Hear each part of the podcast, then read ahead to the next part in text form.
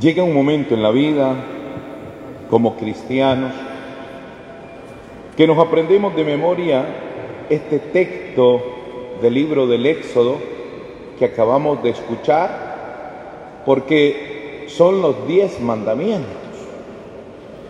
Ya los de confirma se lo saben, pero los que están empezando a estudiar el catecismo para la primera comunión, se van a aprender esos diez mandamientos.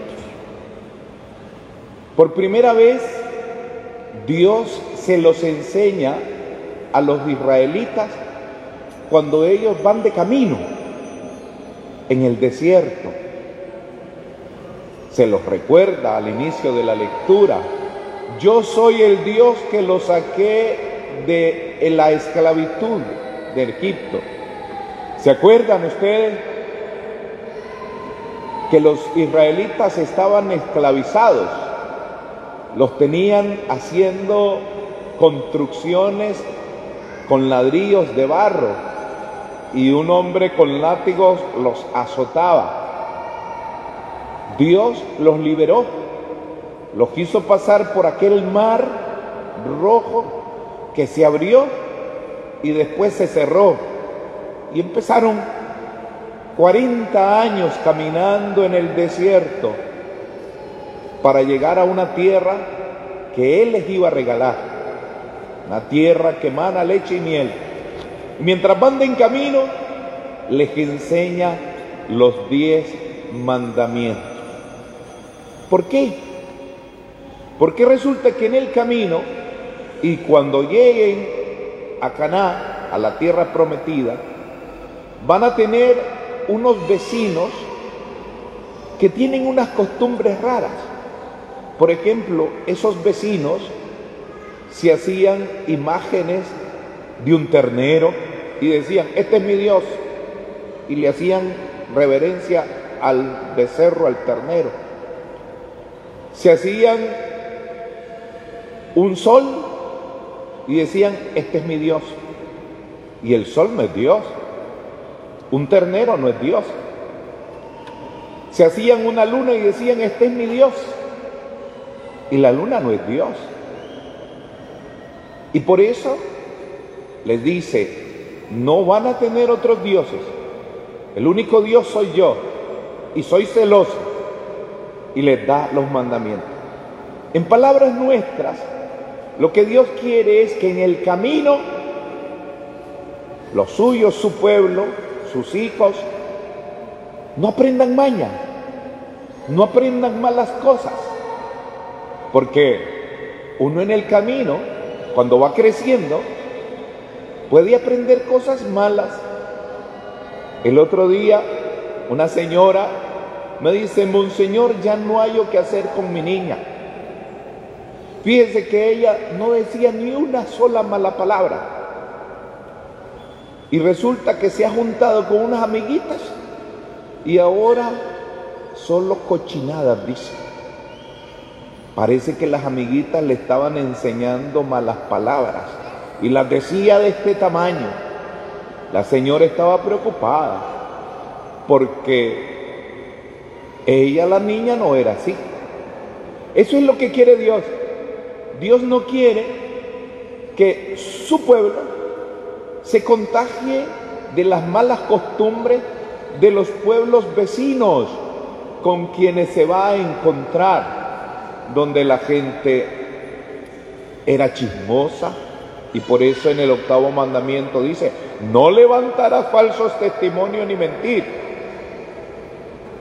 En esos pueblos vecinos la gente robaba, robaba mucho y por eso Dios le dice en el séptimo mandamiento, no robarás. Los hijos eran como irrespetuosos con sus papás, le faltaban al respeto, no les hacían caso.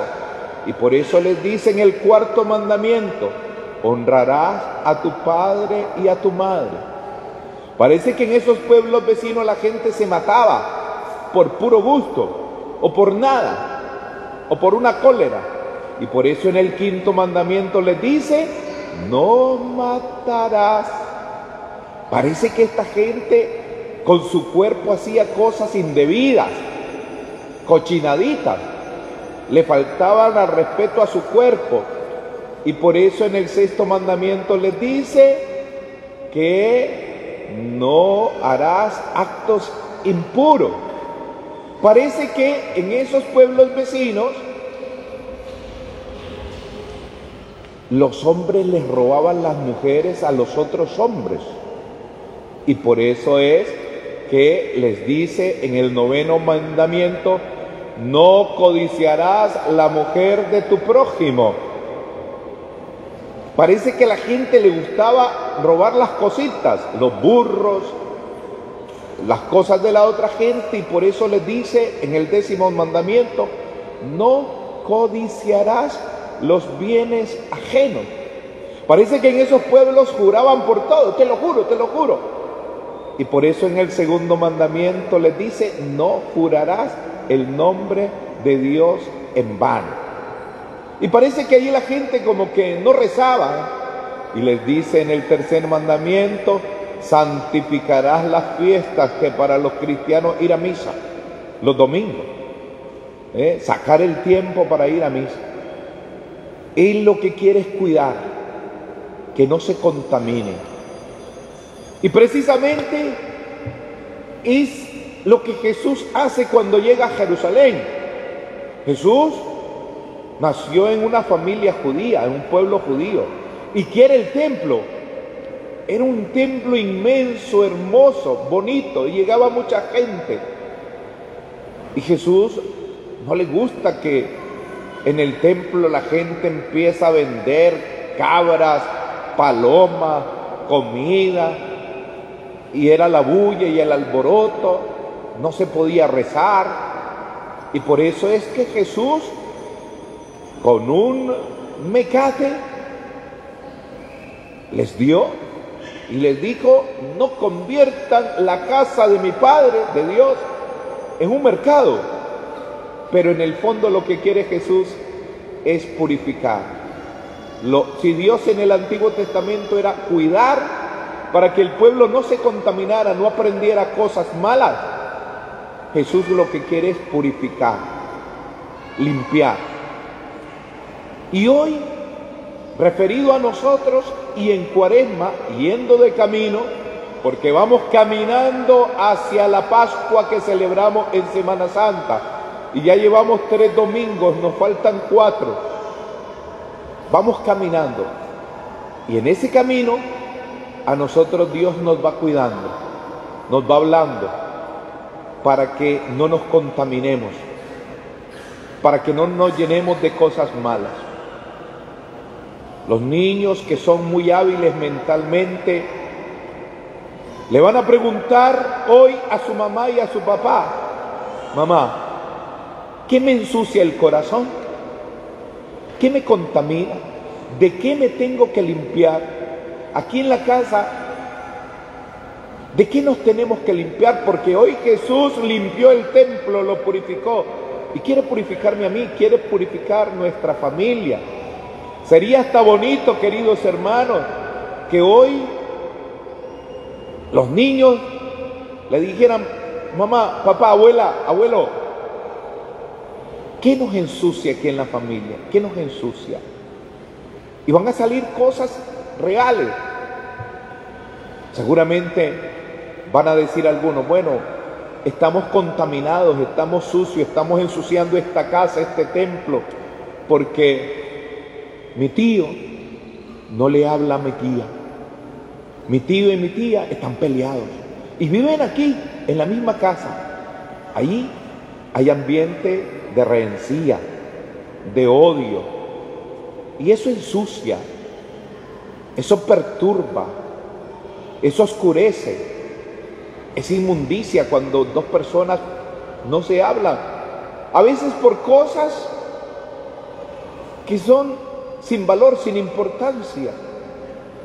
Y seguramente los niños levantarán la mano y dirán, mamá, mi papá está ensuciando la casa nuestra. Porque desde que viene solo malas palabras viene diciendo y viene bravo. La ira las malas palabras ensucian la casa. Y más cuando esas palabras se las decimos a otro. Hay gente que ya se acostumbra hasta decir malas palabras que al otro lo saludan diciéndole una mala palabra. ¿Y cómo está, hijo de tantas? Imagínense ustedes un amigo que uno lo salude así. ¿Y cómo está, hijo de tantas? Y yo, no, hombre, no, no me ofendas a mi mamá. Y así saludan. Esas malas palabras contaminan, ensucian el ambiente. Las mentiras las mentiras ensucian el ambiente de la casa y la casa es nuestro templo, la familia es nuestro templo. Y cuando se miente, ensuciamos. ¿eh? De repente con esos celulares esconden cosas y por eso le ponen 10 claves, una para cada plataforma, de tal manera que el otro no mire qué ando yo, porque tal vez ando mintiendo. ¿Cuántas peleas en las parejas surgen porque no se dejan ver el celular el uno al otro? ¿Y por qué no se lo dejan ver? Porque tal vez hay mentiras ahí, tal vez porque hay engaño, tal vez porque hay infidelidades que se están manejando en esos aparatitos. Y la mentira ensucia. Por eso, el no levantará falsos testimonios ni mentir del octavo mandamiento es importantísimo, porque una mentirita chiquita se convierte en una mentirota y una mentirota destruye. Nace la desconfianza. Ya no confías en el otro, porque te mintió, porque te falló, porque te esconde cosas. Y eso ensucia el templo, ensucia la casa. Y hay que estar atentos a recobrar la transparencia, la sinceridad, la espontaneidad. En la casa, la persona de mal genio que vive todos los días con cara de naranjagria, ensucia porque no controla su temperamento y siempre está respondiendo con repugnancia, lo que los niños llaman malcriado. Ese ambiente de tensión que genera el mal humor, la ira, ensucia el templo, ensucia la casa. No hay felicidad, no hay armonía, no hay paz, no hay tranquilidad, porque alguien de la casa tiene un temperamento insoportable. Y la mamá justifica a la niña, a la jovencita, ay, déjala, ni la toques, que es polvorita, no le digas nada hasta la chinchinean en su mal genio. Cuando en la casa, por ejemplo, hay actuaciones de fraude o de mentira, eso ensucia. Mira, ya viene la señora que le debo 100 pesos. Hija, salí, decirle que no estoy. Y la pobre niña sale a mentir. Doña Juanita dice mi mamá que no está. Y ya íbamos creando un ambiente de falsedad, de mentira, de mentira. Cuando en la casa hay injusticia, ensuciamos el templo, lo ensuciamos. Y a veces hay muchos actos de injusticia en la casa. Viven cinco y solo uno trabaja. Y cuatro son mantenidos. Cuatro son mantenidos que no buscan trabajo, no hacen nada, y la que trabaja todavía llega del trabajo a limpiar, a lavar los trastes que dejaron sucio en el almuerzo. Eso es injusto. Que la única que trabaja y viene del trabajo llega a la casa a las 6 de la tarde, 5 de la tarde y todavía le tiene que lavar los trastes que dejaron sus hermanos en el almuerzo. Eso se llama injusticia. Eso se llama injusticia. Y eso ensucia el templo, ensucia la casa. Por eso, queridos hermanos, es que hay que dejar entrar a Jesús como entró en Jerusalén. Hay que dejar entrar a Jesús en el templo, en la casa nuestra, en la familia. Hay que tener un encuentro con Él para que Él empiece a purificar, a sanar y me cree, suscite, despierte en mí un remordimiento de conciencia que me lleve a la conclusión que yo tengo muchas cosas que me ensucian y que me tengo que quitar de encima. Y lo mejor es a través del sacramento de la reconciliación. Hoy el Padre Eliar está apoyándome aquí en el altar, por eso no está sentado en aquella silla. Pero ustedes ahí lo van a ver, sentado. Viene otro padre también a confesar. Algunos son de otra parroquia y tienen su sacerdote. En ocasiones yo también los viernes me sentaría a confesar. Es el mejor lugar para purificarse, para que Jesús entre, me limpie.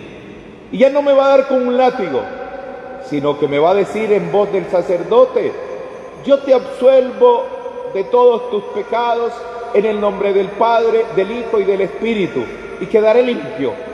Mi templo quedará limpio.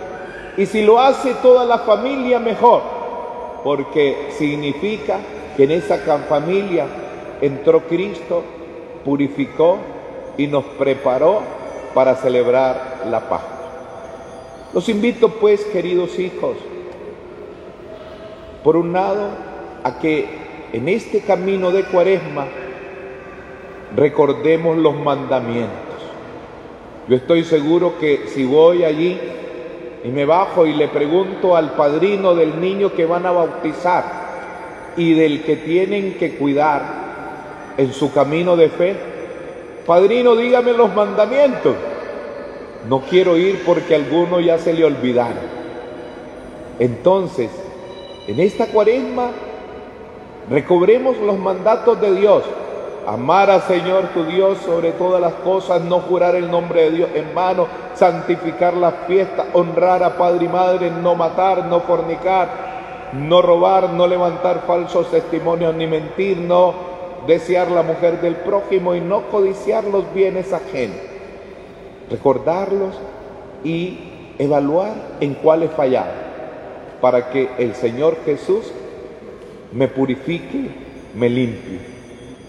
Y qué bonito sería, en algún caso, después de tantos años, ir donde el Padre. Padre, me quiero confesar. Qué bonito. Y contarlo. Pues mis pecados. Porque todos necesitamos confesión. Nadie puede levantar la mano diciendo que no tiene pecado. Si tengo pecado, qué bonito sería acercarme para que Dios me limpie, me purifique y pueda yo continuar este camino de cuaresma hasta llegar purificado a la Pascua, al encuentro con Cristo que muere y resucita para salvarme. Amén.